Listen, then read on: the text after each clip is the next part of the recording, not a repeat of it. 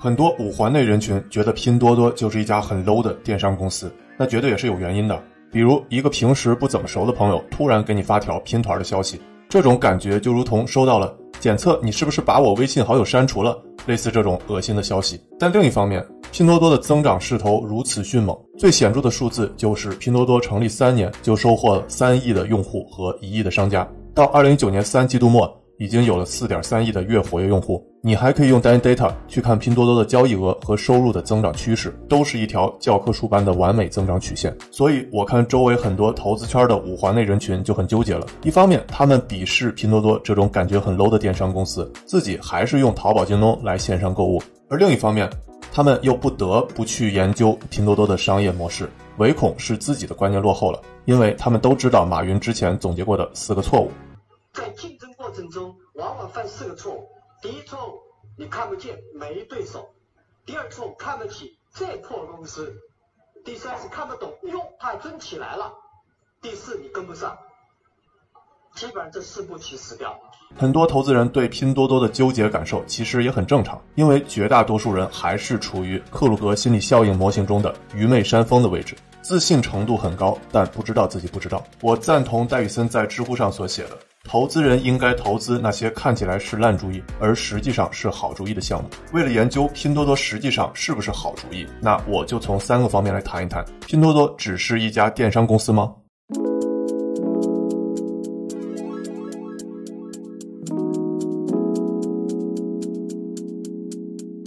我是小丹尼，谈车说科技。本期视频论据还是遵循我的标准，随你反驳。所有论据来自拼多多招股书、财报、电话会原文。和拼多多老板黄峥本人的访谈和文章全是一手信息。我看之前你们老给我留言，以我为准。我开玩笑说，等什么时候能看到你们刷，随你反驳了，说明我们小有成绩了。说回我们的主题，拼多多只是一家电商公司吗？先介绍些背景。我在上集 Dan Data 视频里说过，拼多多是腾讯的小兄弟，而腾讯的另外一个小兄弟是京东。他们之间的关系是什么呢？腾讯作为互联网大腿，持股拼多多百分之十七点七，持股京东百分之十七点八，两者差不多。但是在投票权和微信入口资源方面，腾讯在京东的投票权多一点，而且微信入口资源也扶持京东更多。拼多多和京东看似都是腾讯的小兄弟，但本质还是有很大区别的，也就是我接下来要说的三点。第一点，拼多多不只是电商公司，还是技术公司。想要理解拼多多，就需要了解拼多多老板黄峥的创业经历，可以说是典型技术男的成功商业路径了。大众对黄峥的认识，除了他在2015年9月创办了拼多多，之前孵化过一个叫拼好货的社交电商项目，是拼多多产品形态的前身。后来两者合并，拼多多于二零一八年七月二十六日在纽交所上市。你可能还知道黄峥在二零零六年和段永平一起参加了巴菲特午餐，当时黄峥年仅二十六岁。更熟悉黄峥的朋友呢，知道他的第一份工作是在 Google，其实也是听从自己人生导师段永平的建议。黄峥是 Google 创立中国区的元老之一，之前我的一个 Google 朋友还带我去过在北京的 Google 中国总部参观，顺便还蹭了个员工食堂。等以后我做 Google 视频时再跟你们详细聊。说回黄峥。大众对于黄峥在2007年至2015年的经历了解基本是缺失的。你可以从拼多多招股书上黄峥个人简历看出，黄峥在这期间也是在不断创业，创立过新有地 Studio 和 Oku.com，做的业务呢就是游戏和电商代运营。注意两个关键词：游戏和电商。可以说这段经历对于黄峥之后做拼多多的爆发是不可或缺的，既收获了经验，又磨合了团队。这里我多说几句啊。我之前在群里跟大家沟通，发现还有很多人认为黄峥的成功主要是因为他在大佬圈子里混得好。说一下我的看法，大佬圈子对黄峥的重要性自然不言而喻，但归根到底还是需要自己牛逼，而且能帮大佬解决问题。黄峥是如何结识段永平的呢？不是靠马路边上搭讪扫个码呗，而是因为黄峥在学生时代就是技术大牛，网易的丁磊主动找他帮忙解决一个问题，后来丁磊把黄峥介绍给段永平，之后的故事你们也都知道了。所以我非常反对很多人把黄峥的成功因素归结为黄峥混大佬圈，或者把上一集 Dan Data 视频里讲美团王兴的成功因素归结为王兴是富二代。在我看来，黄峥和王兴混不混大佬圈，或者是不是富二代，他们最终都会成功的。这种自己牛逼又能解决问题的人，成功的契机太多了。而所谓的混大佬圈或富二代，不是雪中送炭，只是锦上添花。所以你们不要被误导了，自己牛逼加上解决问题，这才是成功的根本因素。继续说，拼多多是一家技术公司。你可能听说过，拼多多采用分布式 AI 技术，让信息获得更精准的匹配，实现 C2M 优化目标，提升整个网络效率等等。这些说法呢，对小白们听上去太技术化用语了。我不想讲太多的技术要点，毕竟我不是讲学术论文的。我重点讲拼多多通过技术实现了什么目的。如果我用拼多多和淘宝、京东这种传统电商的商业模式做个对比，你就能理解了。拼多多之于淘宝、京东，很像抖音、快手之于优酷、爱奇艺，又很像今日头条之于百度搜索。前者都是人的逻辑，后者都是流量逻辑。正如黄峥所说。拼多多是人的逻辑，我们通过拼团了解人，通过人推荐物，后期会过渡到机器推荐物。拼多多对淘宝、京东的威胁，绝不只是靠补贴成长太快，从两大传统电商巨头的虎口里夺肉那么简单。最主要的是改变了电商的玩法，动了淘宝、京东挣钱的根基。举个例子，大家知道，一个商家想要在淘宝、京东上获得排名靠前的露出，需要竞价排名，比如淘宝叫直通车，但随着淘宝、京东上的商家数量越来越多。竞价排名的价格也越来越高，使得淘宝、京东越来越像电商中的百度。这就造成了小商家在淘宝、京东上投不起靠前的排名，自己又没什么品牌，但是有着性价比不错的产品。原来很多这种小商家只能给其他的大厂家贴牌代工。拼多多前期就把这类小商家吸引到自己的平台上，用技术手段建立一种拼团的机制，让消费者来投票。消费者拿什么来投票呢？一是钱，二是时间。消费者用钱来投票很好理解啊，就是体现在拼单的订单量上。而用时间来投票，举个例子，拼多多 App 上有个。叫多多果园的游戏，消费者在上面花够了时间，送的不是优惠券，而是真的能吃的三斤橙子，为不知名的农产品小商家们。获得更多的品牌露出，拼多多用技术的手段建立了另外一种电商的商业模式机制，吸引了一堆淘宝、京东上的小商家们转投到拼多多上。既然没有那么多选手去参与到淘宝、京东的竞价排名的规则中，竞价的价格自然也会受到严重的影响。拼多多对淘宝、京东的颠覆，很像当年美团在营销上对百度的颠覆，但拼多多的拼团模式和美团的团购模式还是有本质区别的，主要体现在两点。第一点，目前拼多多和美团卖的商品是一时一虚，拼多多聚焦实体商品，而美团聚焦的是本地服务。但未来两者卖的商品交集一定会越来越多，因为他们都在深耕五 G 时代的供应链优化。第二点，美团的团购模式是陌生人之间的消费，换句话说，消费者谁团个券，主要还是私密的消费行为，很少有拽上七大姑八大姨一起去团个券。而拼多多更深度挖掘了熟人的关系网。虽然拼多多到现在为止还是被很多人骂太 low 了，感觉跟做微商的没什么区别，但从商业竞争的角度来讲，拼多多从淘宝、京东、美团这些互联网大腿的边缘地带抢走了这么一大片熟人实体电商的市场，绝对是一家很牛逼的企业了。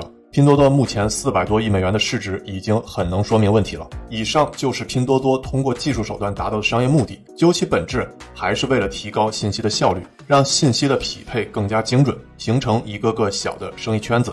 换句话说呢，不是所有人都要买著名的品牌、曝光度最高的产品。要知道啊。在中国，仅百分之四的人具备本科的学历，出过国的人还不到百分之十。在商品和消费者之间提高信息匹配的精准度，仍然具备很大的潜力。我接着说第二点，拼多多还是一家保险公司。说的更具体一点，是给商家的保险公司。看到这里，估计有些人纳闷了，本来就觉得拼多多是很 low 的电商公司了，怎么又成卖保险的了？事实上，正是因为拼多多是给商家的保险公司，才能让拼多多上卖的东西更加便宜。我发现很多人还是没有搞懂拼多多上的东西便宜的本质。他们认为拼多多便宜不就是靠补贴吗？我说两点：第一点，拼多多的东西便宜。补贴因素当然是不可忽视的了，但如何补贴也存在一定的技术含量。比如你去看拼多多最近的百亿补贴促销活动，重点品类都在于手机、电脑、大家电等等。王峥在电话会上已经说得很清楚了，补贴是让已有的用户尝试更多种的产品和功能，而且对拼多多平台建立更多的信任。我翻译一下黄峥的潜台词：你们别光抢我拼多多上的水果和餐巾纸了，你们也抢点高端的东西吧，来个消费升级。你可以用 Dan Data 去看每个活跃购买用户在十二个月。内在拼多多的消费金额，这个数字也是稳步增长的，在二零一九年三季度已经达到了一千五百六十七元。电话会上还透露了一线城市已经超过了五千元。另外，拼多多补贴高端产品。其实也是拼多多对中高端用户的渗透策略。中高端用户是之前拼多多的用户群相对缺失的一大块，这次可以补足蛋糕的一角。但是随着各大平台都跟随拼多多玩起了所谓的百亿补贴，拼多多如果只是光靠补贴，哪怕背后有大腿腾讯，即使能干得过自己在腾讯系的小兄弟京东，也是干不过阿里的。所以拼多多的补贴只是一次补贴一时爽，多次补贴想得美。那我们需要继续深究拼多多便宜的本质。第二点，拼多多便宜的本质就是我说的，拼多多是给商家的保险公司。之前我在小丹尼群里跟大家分享过，如果你想研究拼多多，就需要深刻理解黄峥在个人公众号上写的文章，尤其是最上面的三篇，基本上把拼多多所提供的价值说得很清楚了。比如黄峥写道，存不存在一些机制能让穷人也能卖保险给富人，穷人也能卖一些自己的软实力、自己的意愿、抗风险能力给富人，从而实现更精细化的反馈。周期更短的钱从富人向穷人回流的循环呢？黄峥的用词比较深刻啊，说的是穷人的软实力、意愿和抗风险能力。我再翻译一下，说白了就是用户贡献自己的熟人关系网和时间。这里说的时间有三种，包括了在拼多多上玩游戏，帮拼多多花时间拉新用户，和没有那么着急拿到货的时间。第一种时间是让用户在拼多多 App 上多停留，后两种时间就是为了换取商家的信心，类似给商家买了一个保险，所以商家愿意给你折扣。这折扣呢，就相当于商家交的保险费。这里可能还是有人不理解，给商家买一个保险，到底对商家有什么实际作用呢？商家有了保险，好处有很多。用黄峥的话来解释，给商家的好处就是生产计划低谷进行生产的便利，也可以转化为采购原材料时的笃定。拼多多用更精细化的反馈，让分散的不确定转变为确定，使得商家仿佛有了保险，更加有信心。比如，商家在订原材料时更容易控制量，避免库存积压太多周转不开，方便提高库存周转次数。这里我给小白科普一下提高库存周转次数的概念，你可以简单理解为你的货卖了多少量，体现在订单量上，属于学财务同学必懂概念了。你可能听说过巴菲特最关注的财务指标净资产收益率 （ROE，Return on Equity）。等于净利润除以净资产。如果你把它细分，就是等于净利润率乘以库存周转次数乘以杠杆系数。大众对公司的数据往往非常看重的是净利润率，体现在你的产品到底挣了多少钱，或者呢是非常看重杠杆系数，体现在资产负债率。也就是你借钱撬动了多大的杠杆，但却容易忽视提高库存周转次数这个指标，其实也是非常重要的。如果你还是不理解拼多多是给商家的保险这个概念，你可以假想一个场景啊，在淘宝、京东这种传统电商上，产品的最终价格是多少，还是由商家说了算。虽然你可以跟商家讨价还价，但也只能是停留在口头商量上。要不你给我打个九折？这时你和商家之间完全是拉锯战，也就是零和游戏。商家给你便宜点，他自己只能少赚点。而拼多多呢，给了消费者一个更有力的讨价还价武器，相当于你可以在拼多多上跟商家来商量，我把七大姑八大姨一起拽过来买，你能给我便宜多少呢？虽然这话不是你跟商家在口头上明说的，只是拼多多设定了机制，帮你自动完成了。这时候你和商家在拼多多上就不是一个拉锯战了，而是一个合作伙伴的关系。对商家来说呢？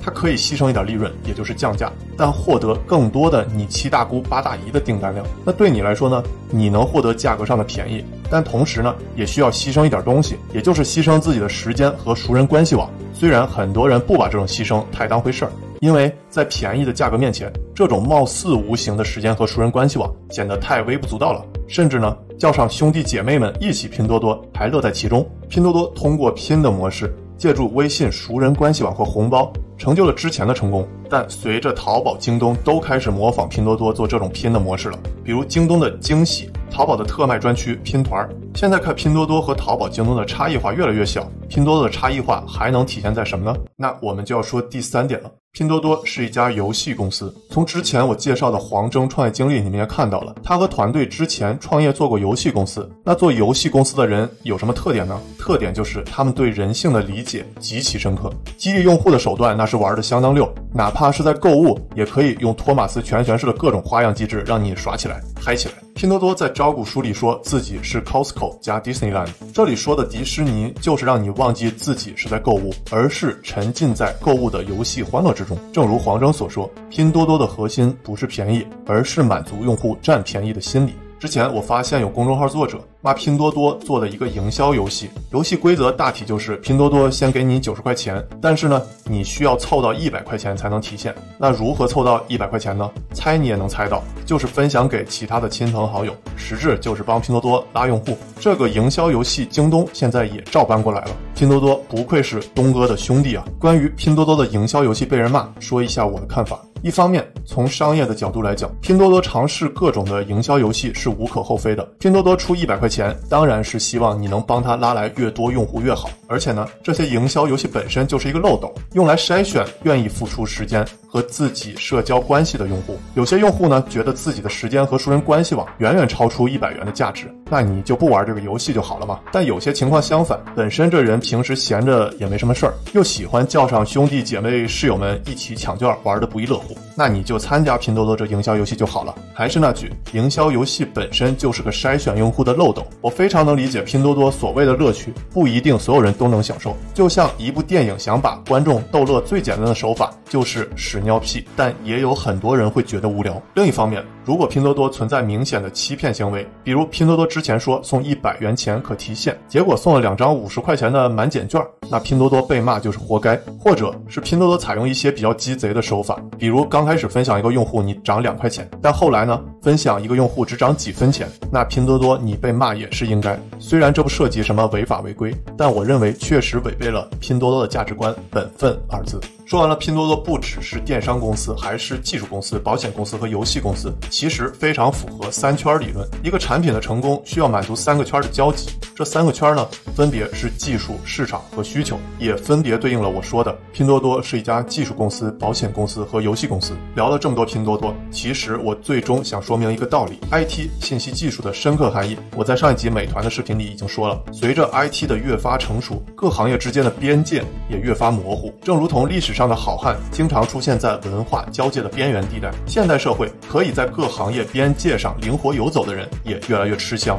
因为他们可以通过 IT 做为手段，借鉴各行业的优势。拼多多的黄峥就是一个很好的案例。他从互联网巨头们的虎口中硬生生的抢来一大块肉，真香！一句话概括：互联网巨头们争的是地盘，而拼多多要的是错位。以上我夸了不少拼多多和黄峥。那目前我和各大互联网企业没有什么利益牵绊，所以还想跟你们多说。几句，既然我说了拼多多到底是一家什么公司，这个界限已经很模糊了。关键在于你自己把拼多多当成一家什么样的公司。如果你自己主要是把拼多多当成游戏公司，就是喜欢那种购物剁手的快感，老子是蜈蚣，手随便剁，那你爽了就好，我不多评论。但是如果你把拼多多还是当成一家可以帮你省钱的电商公司，请仔细思考你的时间成本和所省的钱，这两者的投入产出比到底值不值得？我们经常遇到的情况是。为了在拼多多上省那五块钱，你需要在上面抢券、签到、分享或者骚扰你的亲朋好友，然后呢，重新调整回正常的生活或工作状态，十分钟就过去了。我们算一笔账，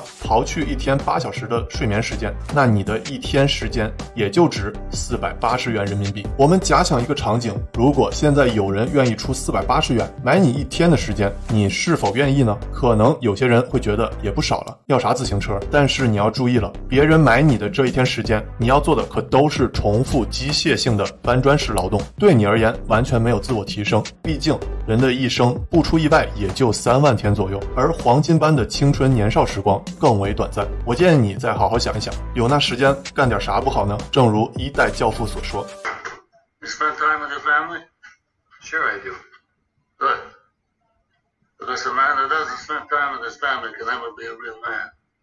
你可能听说过奶嘴战略，说的就是当我们面对全球贫富差距越来越大，财富资源最终会集中在百分之二十的人手里。那如何避免其他百分之八十的人不去反抗呢？方法就是给他们提供一个个奶嘴儿。这些奶嘴儿呢，包括色情、赌博、游戏、八卦新闻等等，让他们沉迷在安逸的奶嘴儿当中，失去热情和反抗动力，也不会再去深度思考。这就是著名的奶嘴战略。当我们紧盯着手机屏幕时，其实有无。无数个奶嘴正向你伸来，越来越像《机器人总动员》里的一幕。不知道你是否跟我有同样的感受？其实，这种人人口含奶嘴的生活状态，距离我们并不遥远。好了，我是小丹尼谈车说科技。如果你想成为第一批使用 Dan Data 分析工具的用户，帮你把车和科技公司看得更全面、透明、彻底，或者你还想看我分析哪家公司呢？请给我留言，我会把本期视频的文稿放到我的文章专栏里。回见。